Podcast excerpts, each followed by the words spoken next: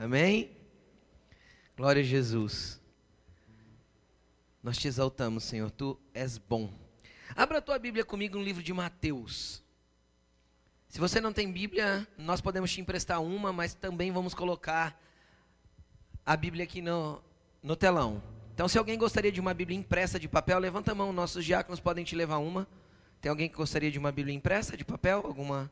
Alguém gostaria? Não? Então, amém. Então, acompanhe no telão comigo, você que não tem Bíblia. Mateus capítulo 13, versículo 52. Mateus, Evangelho de Mateus, o primeiro livro do Novo Testamento, capítulo 13, versículo 52. Hoje nós vamos falar sobre o depósito do coração. Coloca a mão sobre o seu coração e fala assim: aqui dentro tem um espaço. Faça dele, Senhor, segundo a tua vontade. Amém? Amém? Mateus 13, 52. Todos acharam? Olha o que diz. E ele lhes disse: Quem disse? Jesus. Jesus disse: Por isso, todo mestre da lei, instruído quanto ao reino dos céus, é como, é semelhante, o dono de uma casa que tira do seu tesouro, em outras traduções aí pode estar escrito depósito, não é isso? Quem tem tradução escrito depósito aí? Do seu depósito ou do seu tesouro, vocês vão entender que é a mesma coisa, coisas novas e coisas velhas. É interessante que essa é uma frase de Jesus que ela é uma frase assim, ela está dentro de um contexto da onde Jesus vem explicando quatro parábolas. Eu não vou falar das parábolas aqui para não ser muito extenso, mas Jesus explica a parábola do joio e do trigo. Se você quiser ler, tá tudo antes aí. Em Mateus 13 mesmo, todas elas estão escritas antes. Entenderam? Começa Mateus 13 lá na sua casa hoje à noite antes de dormir. Pega Mateus 13, lê ele todo que você vai entender tudo que eu estou falando aqui. A gente não tem tempo para tudo isso. Ele fala da parábola do joio e do trigo, que fala do, do, da movimentação do fim dos tempos. Depois ele fala da parábola da, do campo que tinha um tesouro escondido e da pérola de grande valor. Duas parábolas que mostram que é necessário nós deixarmos tudo quando encontramos o tesouro de seguir Jesus. O tesouro que é o reino dos céus. Depois ele volta a falar de uma parábola que fala da rede de pesca e que nessa rede de pesca vem peixes grandes e pequenos, bons e ruins. E ele fala que isso é quando os anjos vão fazer a separação, assim como ele explica no joio e no trigo, entre aqueles que são da luz, aqueles que andam com Cristo, aqueles que são restaurados e aqueles que não, os bons dos maus, que é uma parábola, uma parábola do fim dos tempos também. E aí ele termina de explicar essas parábolas todas e ele diz exatamente o que está nesse texto. Então ele disse: por isso, todo mestre da lei, em outras traduções vai estar escrito escriba, instruído quanto ao reino dos céus, é semelhante, é como o dono de uma casa que tira do seu depósito ou do seu tesouro coisas novas e coisas velhas. Presta atenção no que eu vou falar. O que, que era um escriba? Um escriba era um homem encarregado em transcrever a lei. Nós temos que entender que naquele tempo não tinha nenhum tipo de cópia, correto? Não tinha nenhum tipo de máquina copiadora, de nenhuma espécie. As primeiras máquinas de produção é, em larga escala de cópias foi no século XV. Foi no século XV. Uma das grandes chaves que Lutero conseguiu fazer a reforma protestante foi a, a, as cópias. Ele escreveu as suas teses e alguém pegou e copiou, copiou, copiou e saiu distribuindo. Foi uma das chaves da reforma protestante. Isso foi lá em 1517. Então, no tempo de Jesus não tinha cópias. Então, todas as cópias da lei, do Velho Testamento, da Torá, da, das leis de Deus, que é o nosso Velho Testamento, e principalmente os cinco primeiros livros, que é os, os cinco livros da lei, que o judeu chama de livro da lei, eles copiavam à mão. Isso era uma profissão. Consegue entender? era o cara que vivia para fazer cópias. Então ele pegava, copiava, terminava uma, ele começava outra, e terminava uma, ele começava outra. E ele se tornava o quê? Um perito. Porque uma pessoa que copia o mesmo texto a vida inteira, o que, que ele vai saber daquele texto? Tudo. Cada vírgula, cada traço, cada tio, cada, cada detalhe ele conhece. Então, por isso eles eram chamados de mestres da lei, peritos da lei. E aí é interessante que a lei é um conjunto de regras.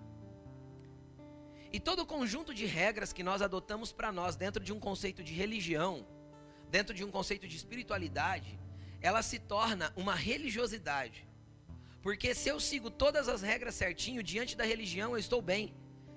Consegue entender? Eu sou aprovado por ela. Quem consegue entender o que eu estou falando? Faça isso, não faça aquilo, faça isso, não faça aquilo, faça. Se eu sigo tudo, eu sou aprovado pelo conceito da religião.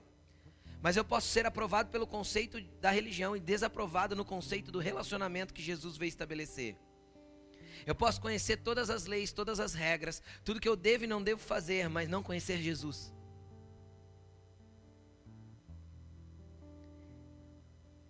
Então entenda uma coisa: Todo lugar que você chega que tem muita regra, tem pouco relacionamento. Porque onde se estabelece as regras e a lei, perde-se a fluência para a graça. Porque uma é oposta à outra. E aí Jesus falou que esses caras que conheciam tão bem a lei, quando eles eram instruídos a respeito do reino de Deus, e o reino de Deus era o oposto de todo esse conceito legalista, quem está entendendo? Cheio de regras, isso fazia com que esses homens tirassem de dentro do seu depósito coisas novas e coisas velhas, coisas boas e coisas ruins. Vocês conseguem entender? E aí o que eu quero fazer você entender é o seguinte: que Jesus dá a semelhança de uma casa. Todo fariseu instruído, todo fariseu não, todo mestre da lei instruído quanto ao reino dos céus é semelhante, é igual a o dono de uma casa que tem um depósito, que tem um tesouro, um lugar de guardar coisas preciosas, mas de dentro disso ele tinha coisas boas e coisas ruins, novas e velhas. Cara, isso fala da nossa casa espiritual, da nossa essência. E você vai entender isso em outros lugares que eu vou passar. Em outras coisas que eu vou passar. Deixa eu ler para você. Eu não sei, é a, é a Mi que está aí? Tem um negócio aí do dicionário? Tem. Coloca para mim, Milene, por favor. Eu não sabia se tinha ficado aí no computador ou não. Olha a definição de depósito. A palavra depósito ali no grego é essa palavra aí, ó. Tesauros. Que significa lugar no qual coisas boas e preciosas são colecionadas e armazenadas. Um porta-joias, um cofre ou outro receptáculo no qual valores são guardados. Tesouro, depósito, armazém, coisas armazenadas em um tesouro, coloção de tesouros. Cara, é um lugar de colocar apenas coisas boas. Tem coisas ruins aí nessa definição? Existe alguma coisa ruim armazenada aí, sim ou não? Não, é um lugar só de guardar coisas boas, não é um lugar de colocar coisas ruins. Só que ele fala que esse homem, que é semelhante a um dono de uma casa, ele tira coisas novas e velhas, boas e ruins. Então isso significa que tem coisas impróprias guardadas dentro desse armazém. Quem está entendendo o que eu estou dizendo? Coisas que não deveriam estar ali. Agora deixa eu te explicar uma coisa. Nós somos essa casa. E o nosso coração é um armazém. O nosso coração é um depósito. Eu vou mostrar para você biblicamente, não vou apenas falar. Nosso coração é um depósito. E cara, nós somos constituídos, feitos e formados a partir daquilo que foi depositado em nós.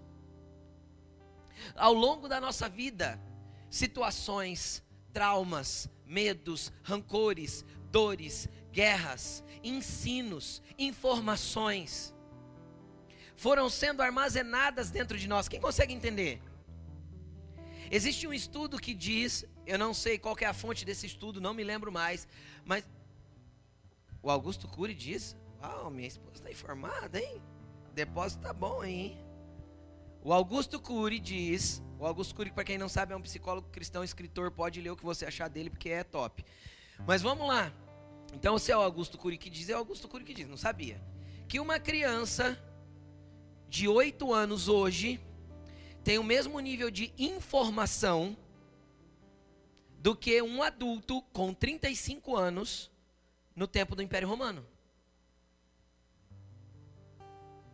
Então hoje nós somos carregados de informação, carregados de informação que entram pelos olhos, pelos ouvidos, é a tela na nossa frente, e a gente é entupido de coisas. É o Instagram que rola e passa de política, a piada, a, informação do reino de Deus e a informação que não presta para nada, não é assim? Nós somos entupidos de informação e, cara, isso vai armazenando aqui dentro. Ao mesmo tempo, como nós conduzimos a nossa vida, nós somos é, nocauteados por dores, por traumas, por rancores, por conflitos, dificuldade de perdoar de guardar rancor das pessoas. Quem está entendendo o que eu estou dizendo? Uma guerra que ficou mal resolvida, uma treta que ficou sem resolução, um problema que a gente não chegou ao fim, e aquilo vai armazenando dentro de nós e a gente vai enfiando para dentro do nosso coração. Nós vamos enfiando para dentro do nosso ser todo tipo de coisa, e nós somos um armazém, querendo ou não, querido. Teus olhos estão abertos, seus ouvidos estão ouvindo, a sua alma, a sua mente, o seu coração está absorvendo. Ponto. Ninguém consegue fechar isso. Quem consegue entender o que eu estou falando? Pastor, mas quem disse que, que, esse, que esse depósito realmente é o meu coração? Vamos ler esse texto de Lucas, capítulo 6, versículo 43.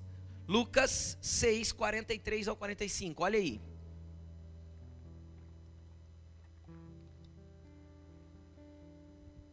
Nenhuma árvore boa dá fruto ruim Jesus está falando, isso aqui é a palavra de Jesus. E nenhuma árvore ruim dá fruto bom. Jesus está usando um exemplo da agricultura, que era muito conhecida para o tempo que ele pregava. O povo era muito uh, mais ciente da agricultura do que nós. Amém, gente? E ele está explicando o seguinte: ó, se a árvore é boa, o fruto é bom. Se a árvore é ruim, o fruto é ruim. E ele continua no versículo 44: Toda árvore é reconhecida por seus frutos. Por que um pé de manga é pé de manga? Porque dá o quê? E por que uma goiabeira é goiabeira? Porque dá goiaba. E uma macieira é macieira porque dá maçã. E acabou. A árvore é reconhecida por seu fruto. E ele fala o seguinte: ninguém colhe figos de espinheiros, e nem, e nem e nem uvas de ervas daninhas. É possível? Não. Olha o que ele diz no versículo 45. O homem bom tira coisas boas do tesouro que está aonde? Em seu coração. E o homem mau tira coisas más do mal que está em seu coração. Porque a sua boca fala do que está cheio o coração. Cara, primeiro ponto que você tem que entender: qual que é o teu assunto principal? O que mais sai da tua boca? Do que você mais conversa? É disso que teu coração está cheio. Jesus falou que não tem jeito de ser de outra forma. A árvore vai ser reconhecida por aquilo que sai dela. Pastor, o que é fruto? Fruto, quem já ouviu aqui, ó, quem já é crente faz tempo, evangélico faz bastante tempo, ouviu falar que dar fruto era ganhar outra pessoa para a igreja, não era assim? Quem já ouviu isso? Ganhe almas para Jesus que você vai estar tá dando fruto. Cara, fruto é tudo aquilo que sai da tua vida que pode alimentar alguém. Fruto é aquilo que as pessoas podem degustar de você. Que sabor você tem quando as pessoas experimentam de você? O que destila da tua vida quando as pessoas provam da, da, da sua essência?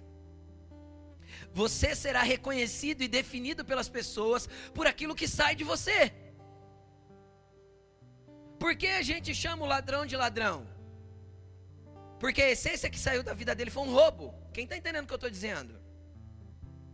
Então as pessoas vão definir. Deus não te define assim. Mas as pessoas definem. Deus vê um ladrão e define como filho, até que ele acesse esse lugar de filho. Amém? Entendeu?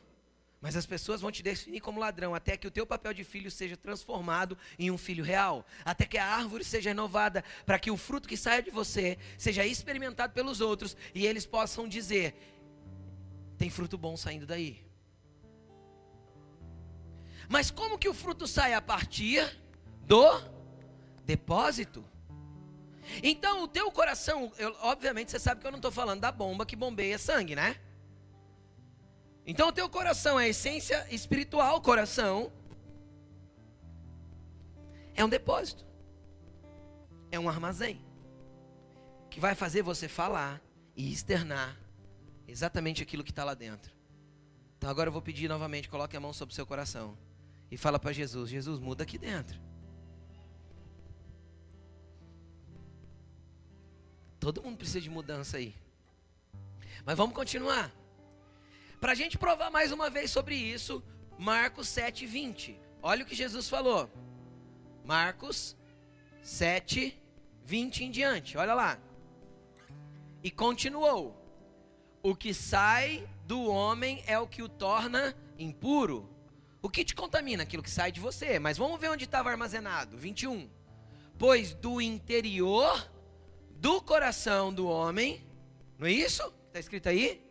Pois do interior do coração dos homens vem mal pensamentos, imoralidades sexuais, roubos, homicídios, adultérios. 22. As cobiças, as maldades, o engano, a devassidão, a inveja, a calúnia, a arrogância e a insensatez. Todos esses males. Tem coisa boa aí listada? Jesus listou alguma coisa boa aí? Mas não está guardado no coração que é um, é um tesouro? Não é isso que nós lemos? O coração não é semelhante a um tesouro? Um lugar de armazenar coisas boas? Não foi essa a definição que a gente viu? Só que Jesus está falando que a gente pode ter apenas coisas ruins lá dentro. E tudo isso sai de dentro do coração e torna o homem impuro. E toda a impureza me separa da santidade de Deus. Quem quer estar separado de Deus aí, levanta a mão. Separado. Fique esperto, irmão, presta atenção.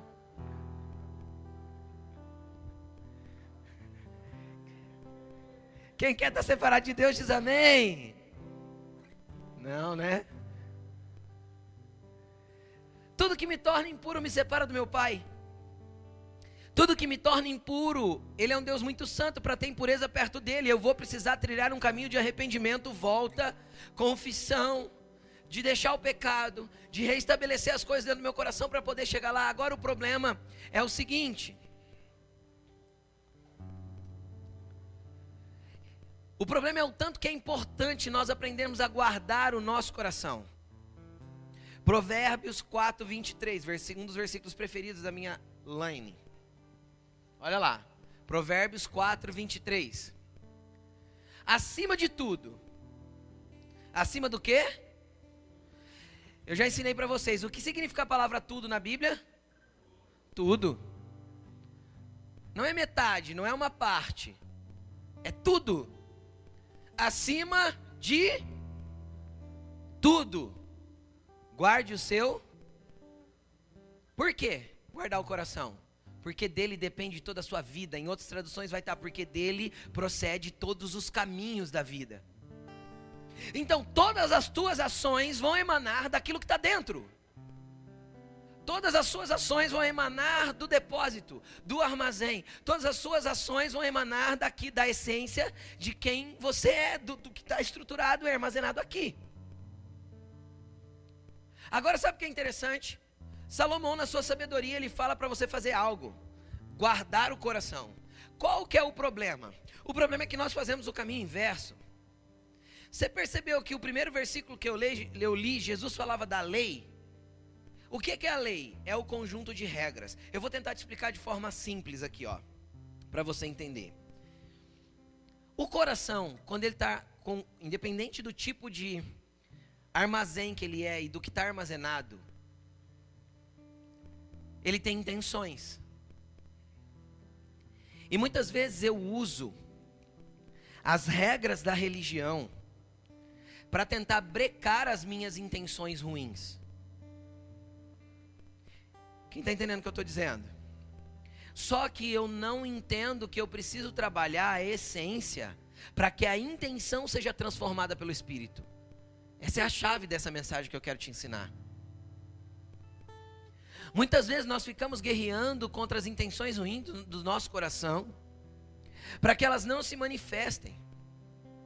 Só que nós não mudamos a essência do que tem dentro. Deixa eu fazer uma pergunta simples aqui, ó, para homens primeiro. Quem gostaria de eu não vou falar dirigir, porque dirigir é muito pouco tempo, mas quem gostaria de ter uma Lamborghini e dar uns 250 por hora na rodovia com ela, assim, aquela pista top? Quem gostaria? Ah, é mais para homem, né? Tem mulher que gosta, mas é mais para homem essa, essa, essa. Eu gostaria. Eu gosto de dirigir numa Lambo ainda, um Aventador, né? Hã? Top. Agora deixa eu te explicar. Qual que é o limite de velocidade das rodovias aqui na nossa região? As mais rápidas. 120, 110, 120. Você poderia ter uma máquina na mão que dá 320, 340 por hora, mas você tem um limite estabelecido pela lei, pela regra que te impede de correr mais. Quem está entendendo o que eu estou falando? Agora deixa eu fazer uma pergunta simples. Quem já tomou uma multa de velocidade, levanta a mão. Isso significa que a regra não te impede de infringi-la. Quem está entendendo o que eu estou falando? Você tem uma regra, o limite é 110, mas a regra não impede de você dar uma ultrapassadinha nela. Entenderam o que eu estou dizendo? Então por que você acha que as regras de religiosidade, como não faça, não toca Colossenses, está escrito isso, Paulo falou. Por que você acha que as regras da religiosidade não toque, não faça, não mexa, não pode, não deve, faça isso, não faça aquilo, vai impedir as pessoas de ultrapassarem um pouquinho o limite? Por que, que as pessoas continuam ultrapassando e fazendo aquilo que Deus reprova e o que não está certo? Porque a essência não mudou. Eu sei que existe um limite de velocidade de 110 por hora, mas se eu pudesse dirigir uma Lamborghini a 200, eu dirigiria. Porque a essência do desejo não mudou. Se eu estivesse na freeway lá na Europa, né, na Alemanha, acho que é que tem, né? Que a velocidade é livre. Quem está entendendo? Ah, eu faria, porque a essência do desejo não mudou. Quem está entendendo o que eu estou falando?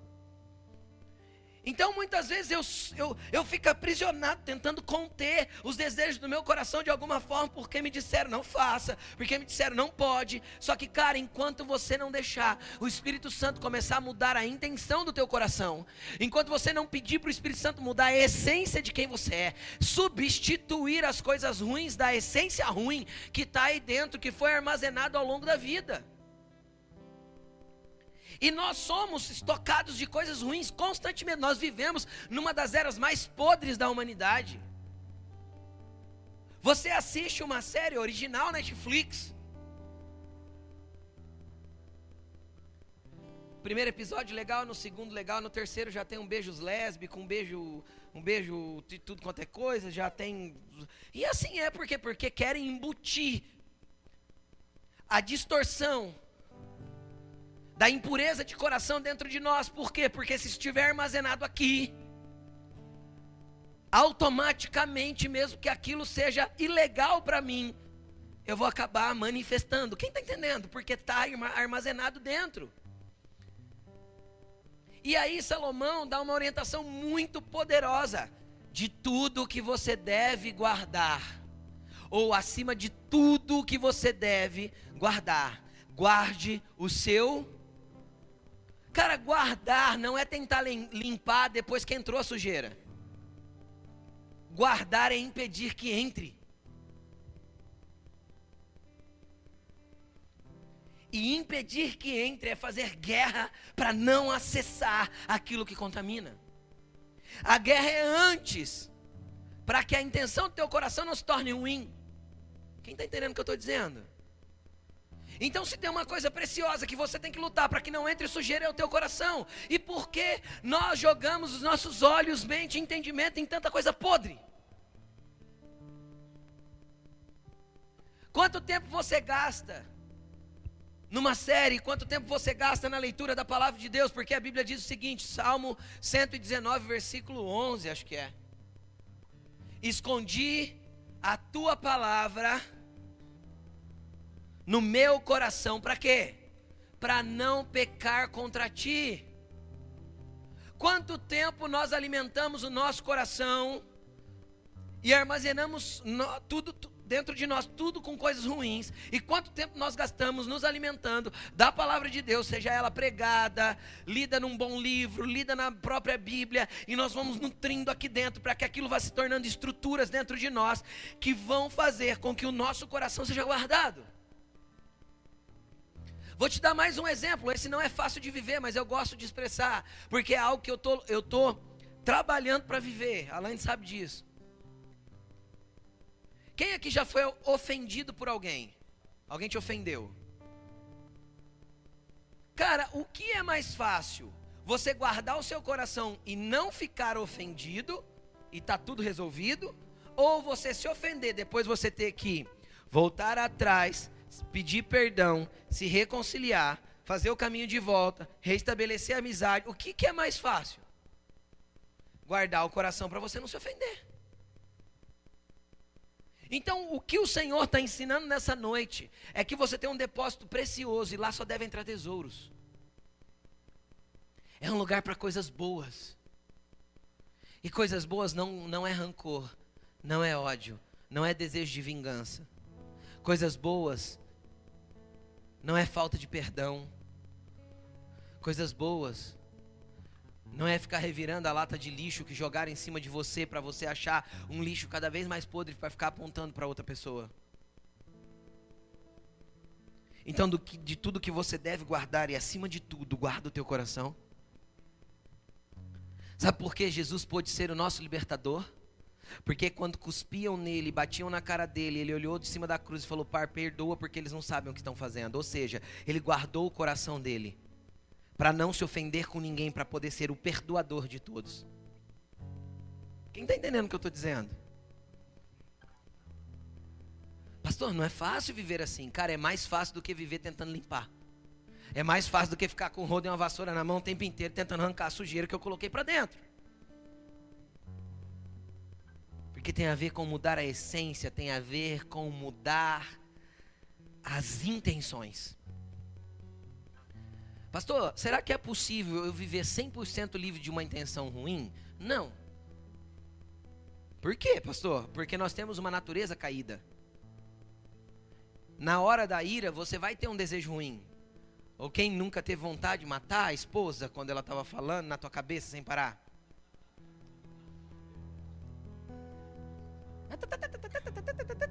Não é? Não deu vontade de dar um soco na boca dela? Isso é desejo ruim.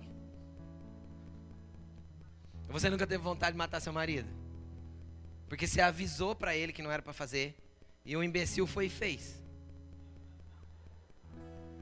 E você fala, eu te falei 20 vezes. E ele fica mais nervoso ainda.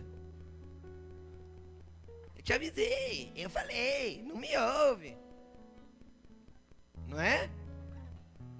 Chega até a orar, Jesus mata essa encrenca, assim eu fico leve, não preciso ficar dependendo do que ele está fazendo. Então é inevitável que desejos ruins venham. Quem está entendendo?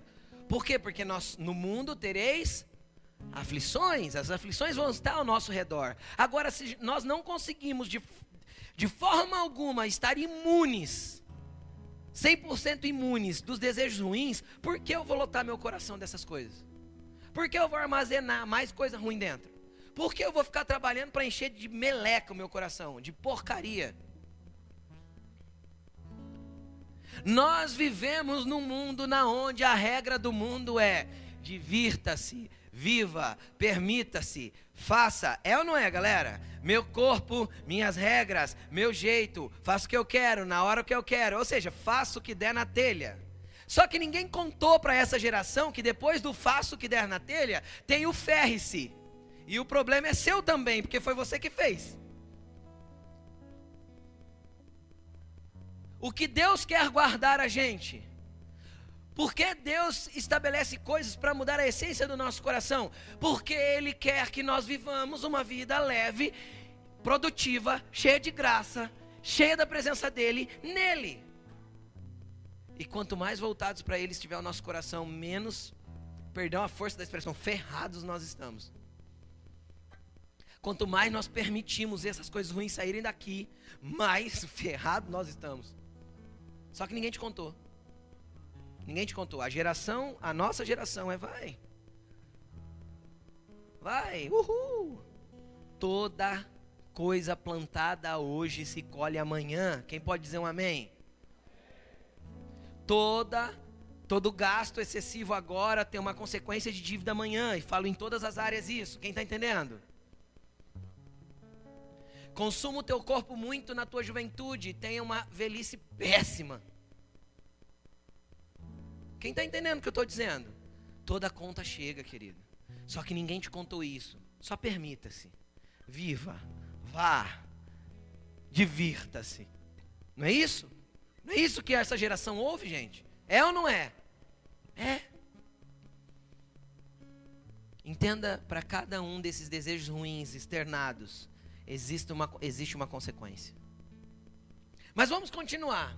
Então Salomão falou que a gente tem que guardar o coração. Para quê? Para não entrar e aí, o que, que eu quero te perguntar? Será que nós temos guardado o nosso coração? Ou será que o nosso coração é tipo terra de ninguém?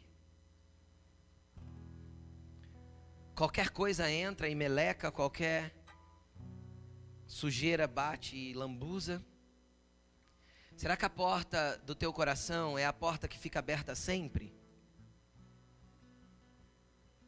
Esses dias está com pouca poeira, não está? Pouca fuligem. É uma ironia, né? Tá ou não tá? Você larga toda a casa aberta, com todas as janelas abertas, com toda a porta aberta, depois que você acabou de faxinar? Agora deixa eu te contar uma coisa.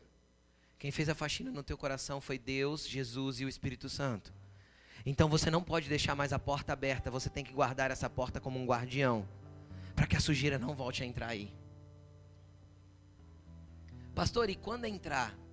Quando entrar é a orientação de 1 João capítulo 2. Filhinhos, não pequem. Porém, se vocês pecarem, vocês têm um advogado diante do Pai, Jesus Cristo justo. Então vamos jogar para o contexto da palavra. Vocês têm um faxineiro diante do Pai. Jesus Cristo justo, Ele está disposto a entrar com você de novo, cara, com mangueira, com rodo, com vassoura, e lavar tudo outra vez aí dentro, e deixar um lugar habitável para Ele de novo, porque é um lugar de tesouros. Mas o que é mais fácil? Deixar guardado ou deixar aberto para ter que ficar limpando? Vamos continuar? Jeremias 17, 9 e 10. Olha aí. Jeremias 17, versículo 9 e versículo 10.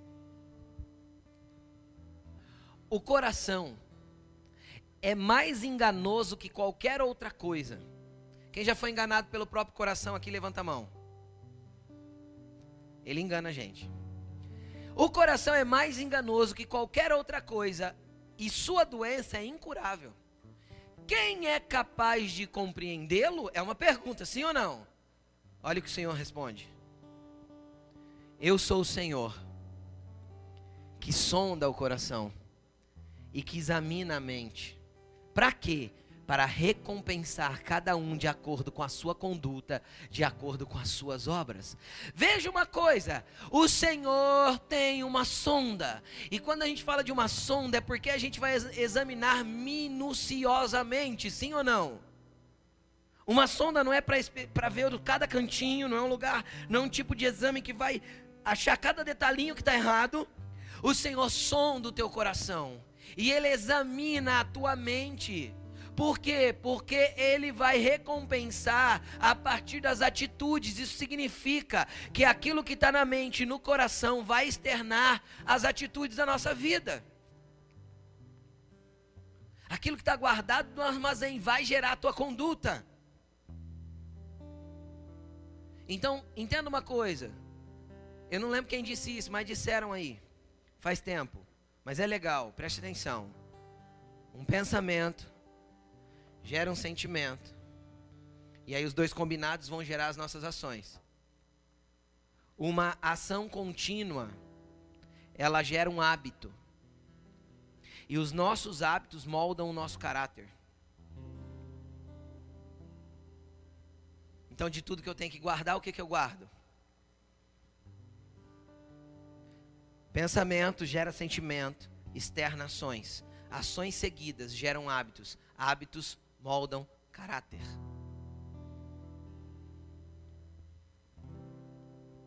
A definição de quem você é é a consequência das suas ações.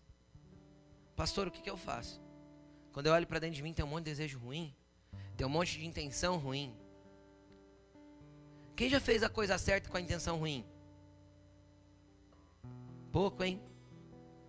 Todo mundo aqui, Laine, é top. Graças a Deus, só tem esse problema na igreja da Mongólia.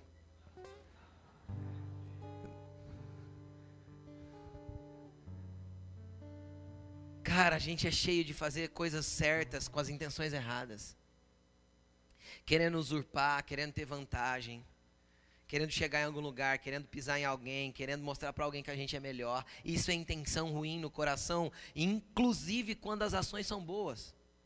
Por isso que Deus sonda a mente, sonda o coração, esquadrinha a mente, examina a mente. Por quê? Porque Ele vai recompensar não só por aquilo que sai, mas por aquilo que nós tínhamos intenção que saísse. Quem está entendendo o que eu estou dizendo? Mas vamos continuar. Tem cura para nós tem cura para nós. Porque nós somos como um, um, um, dono de uma casa e do nosso depósito saem coisas boas e coisas velhas. Sabe por quê? Porque eu vejo o próprio apóstolo Paulo guerreando em Romanos capítulo 7. O bem que eu quero, esse não faço, mas o mal que eu não quero, esse faço. Miserável homem que sou, quem me livrará do corpo dessa morte? Quem já quis fazer o bem e fez o mal, diz um amém. Amém, eu já também. E quem já idealizou o mal, mas se conteve e falou: Não, eu não vou ceder, e acabou fazendo bem. Isso também é uma realidade, porque dentro de nós existe uma guerra entre aquilo que está armazenado e aquilo que são as nossas intenções e aquilo que são as verdades de Deus. Mas tem como o Espírito Santo começar uma obra hoje na tua vida para mudar a tua essência. Tem guerras que você vive hoje que se você se lançar no que eu vou explicar agora, você nunca mais viverá. Olha o que o salmista diz em Salmo 51, versículo 17. Davi, é Davi, né, gente? Davi. Davi tinha intenção ruim no coração? Tinha. Salmo 51, 17. Os sacrifícios que agradam a Deus. Preste atenção. Tira não, me. Por que ele fala de sacrifícios? Porque Davi vivia no tempo da lei. E como que eu era perdoado no tempo da lei? O que que no tempo da lei, qual que era a regra para eu ser perdoado? Fazer um sacrifício. Seja de uma pombinha ou de um boi, conforme as tuas posses, mas tinha que ter um sacrifício para você ser perdoado. Então a regra dizia: seja perdoado com o derramamento de sangue. Mas o salmista que conheceu o coração do Senhor entendeu que os sacrifícios que agradam a Deus são um espírito quebrantado, porque um coração quebrantado e contrito Deus não desprezarás. Bem-aventurados os pobres de espírito, bem-aventurados aqueles que reconhecem que precisam ter um espírito quebrantado e que chega com o coração moído diante de Deus, entendendo que está errado, contrito, quebrantado, porque esse Deus não. Pega esse coraçãozão aí, esse armazém, vai para a presença do Pai e fala assim: Eu está aqui e é ruim. Eu reconheço que tem muita coisa aqui dentro que não condiz com as tuas verdades. É um armazém contaminado. É um armazém que não tem bons tesouros. Quebranta o teu coração na presença de Deus. Quebranta o teu coração na, na presença de Deus, porque Deus vai poder começar a trabalhar de forma intensa e profunda para mudar a tua essência. Coloca a mão de novo sobre o teu peito e fala: Deus, muda a essência. E aí, pastor, o que, que a gente faz então? Primeiro ponto: lançar-se em rendição. Ela não tem nada para mudar, ela tem justiça própria. Só que a Bíblia diz que a minha própria justiça é, diante de Deus é como um trapo de imundícia. O que, é um trapo de imundícia? É os panos que a mulher colocava no dia da sua menstruação para poder conter o fluxo ou o pano que o leproso usava para enfaixar as feridas que emanavam pus. Isso é trapo de imundícia. A nossa justiça diante de Deus, quando eu acho que eu já sou bom diante de Deus, é assim que aparece para Ele. Isso é só ele tentando explicar que por mais que nós façamos com as regras da lei, com o impedimento das, da, das regras da religiosidade, se a essência não mudar, a minha justiça conquistada por mérito através das regras de religião vão feder diante de Deus. Mas quando eu chego diante de Deus do jeito que Jesus ensinou em Mateus capítulo 5, bem-aventurado Felizes são os pobres de espírito que reconhecem a sua pobreza, que tem um espírito quebrantado, que tem um coração rendido, que chega diante de Deus. E ele exemplificou isso contando a parábola de um homem, mestre da lei, que chegou na presença de Deus na, na sinagoga e falou assim: Senhor, obrigado, porque eu não sou como esses pecadores aí. Mas subiu um homem pecador que batia no peito e se esmurrava e dizia: Senhor, eu sou pecador, eu sou errado. Jesus falou assim: ó, esse que esmurrou, que reconheceu, desceu justificado para casa, o outro não. Porque é um coração quebrantado, um coração que é sincero, um coração que realmente quer mudança, um coração que realmente olha para si e fala assim: cara, esse depósito tá feio. Ele não está aparecendo uma sala de tesouro. Tem muito para mudar. É esse que Jesus vai poder começar a trabalhar e trabalhar, e trabalhar. E ali vai se tornar um lugar da habitação dele, um lugar que ele gosta de estar, um lugar que ele gosta de usar, um coração que ele pode falar, um coração que ele pode se comunicar, um coração que ele pode derramar coisas, um coração que ele pode encher, e ele pode fazer do teu coração se tornar um rio abundante para tocar outras pessoas, uma árvore frutífera para gerar frutos para abençoar outras vidas. É isso que Deus quer fazer de você, e só quem quer ser uma árvore frutífera de frutos bons, levanta a mão e glorifica a Deus e fala: Eis-me aqui, Jesus. Pode começar uma obra em mim, pode começar a mexer. Eu reconheço que o meu coração é ruim, mas eu peço que o Senhor comece a trabalhar aqui.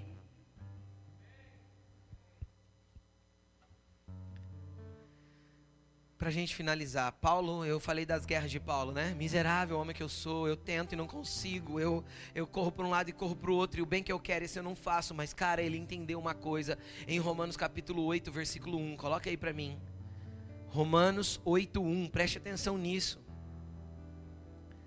Depois que ele expressa toda essa guerra de ser um homem que tira do seu depósito coisas novas e velhas, coisas boas e ruins, ele fala assim: portanto, agora já não há condenação. Veja, veja bem, se Cristo é o teu Senhor e existe reconhecimento, teu coração é contrito e quebrantado, você está oferecendo um sacrifício agradável a Deus. Não é isso que o salmista disse? Se você tem um coração contrito, um coração que deseja mudança, você está oferecendo um sacrifício agradável a Deus. E o que limpa o homem do pecado mesmo?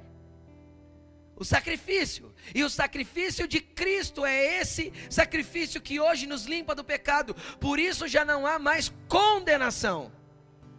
Agora deixa eu te explicar. Existe uma diferença grande entre condenado e acusado. O inimigo pode continuar te acusando e as pessoas ainda estão te acusando. Então, em Cristo já não há mais condenação, porque você entrou na presença dele com o coração quebrantado, mas existe um processo para que a acusação também pare. Quem está entendendo o que eu estou dizendo? Para que a acusação também cesse. Qual que é esse processo? É o processo de mudar as intenções. E aí Paulo vem explicando isso. Versículo 2.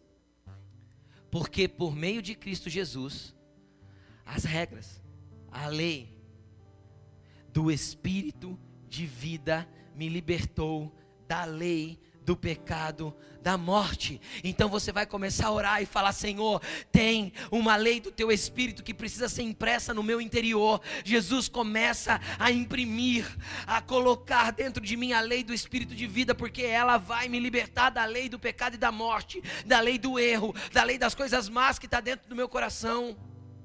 Então as coisas velhas vão começar a ser substituídas pela lei do espírito de vida. Por quê? Olha o versículo 3 porque aquilo que a lei foi incapaz de fazer por estar enfraquecida pela carne. Como assim, pastor? Querido, qualquer conjunto de regra que você tente estabelecer para você mesmo, a tua carne vai enfraquecê-la. Quem aqui tem um cartão de crédito, levanta a mão. Quem tem um limite nele, levanta a mão. Um limite que às vezes o teu limite é maior, mas você tem um tanto que você pode gastar, não é? Na maioria das vezes é assim, não é? Quem já gastou mais do que podia? Porque a regra está enfraquecida pela vontade. Entendeu? A lei está enfraquecida pela carne, porque a minha vontade vai sobressair a regra. Está entendendo ou não? Então a lei era impossível de fazer, a regra da religião é impossível de fazer, as tuas próprias limitações é impossível de fazer. Mas a lei do espírito de vida sendo impressa dentro de você, sendo inserida dentro de você, ela substitui a lei do pecado e da morte. Por quê? É, enfraquecida pela carne, Deus fez enviando seu próprio filho, à semelhança do homem pecador, como oferta pelo pecado, e assim condenou o pecado na carne. Agora coloca o versículo 6 para mim, Milene. A mentalidade da carne é morte. A intenção ruim da carne, do depósito ruim, gera o quê? Morte espiritual. Mas a mentalidade do espírito é o que? É o que, igreja? Vida e paz. Quem quer ter vida abundante? Quem quer ter paz aí, dá um glória a Deus.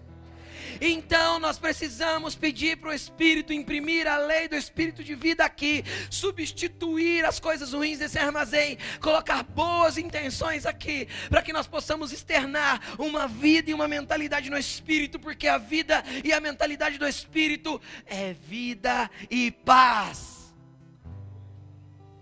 Coloque-se de pé.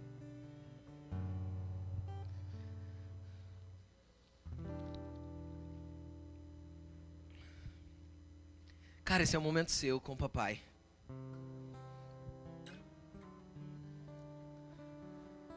Quais foram as coisas que você viu aí dentro que precisa ser transformada? Meu Deus. Espírito Santo joga a luz para que cada um enxergue as impurezas do seu depósito. Senhor, mas que nós possamos começar a trabalhar nas intenções do nosso coração. Que nós possamos começar a trabalhar, Senhor, nas intenções daquilo que há aqui dentro. Que nós possamos começar a trabalhar nas intenções daquilo que move o nosso interior e não ficar presos apenas na contenção das ações. Que possamos ser um, um guardião, Senhor, do nosso coração para que não entre a sujeira. Deixe Jesus examinar a sua mente. Às vezes a tua mente, a tua, tua própria mente está enchendo teu coração de sujeira. Deixa Jesus examinar o seu coração. Convida ele para entrar agora. Deixa eu te explicar uma coisa. Todo mestre da lei instruído a respeito do reino dos céus é semelhante ao dono de uma casa. E o dono da tua casa, da casa do seu coração, é você mesmo. Abra a porta para Jesus agora. Fala para ele: Deixa, Senhor, pode entrar. A vida inteira eu vivi por regras, sistemas, jeitos de fazer e não fazer, mas agora eu abro meu coração para me relacionar com você. Eu abro meu coração para o Senhor entrar e mudar todas as intenções aqui. Fala para Ele, Espírito Santo, entra aqui e vai trocando tudo. Quantas intenções ruins eu tenho. Quanta coisa má ainda brota de mim, Jesus, vem limpar. Limpa tudo aqui. Cara, existem os anjos que vão descer para limpar tudo aí dentro, porque a lei do espírito de vida vai começar a fazer uma faxina para que ela seja estabelecida dentro de você. E a tua mentalidade vai começar a mudar, porque a tua mentalidade passará a ser a mentalidade do espírito.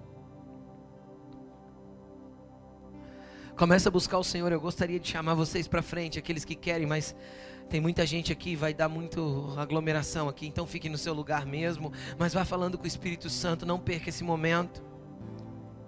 O Espírito de Deus está aqui para começar a trabalhar o teu interior de forma intensa e profunda. Por onde eu começo, pastor? Comece reconhecendo a sujeira que tem aí dentro. Comece reconhecendo que você tem intenções ruins.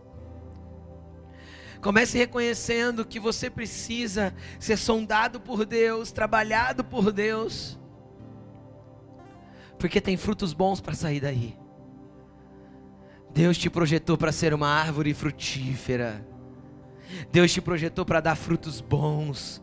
Deus te projetou para abençoar muita gente. Deus te projetou para ser um instrumento dele. Deus te projetou para ser usado por ele. Não para ficar parado onde você está.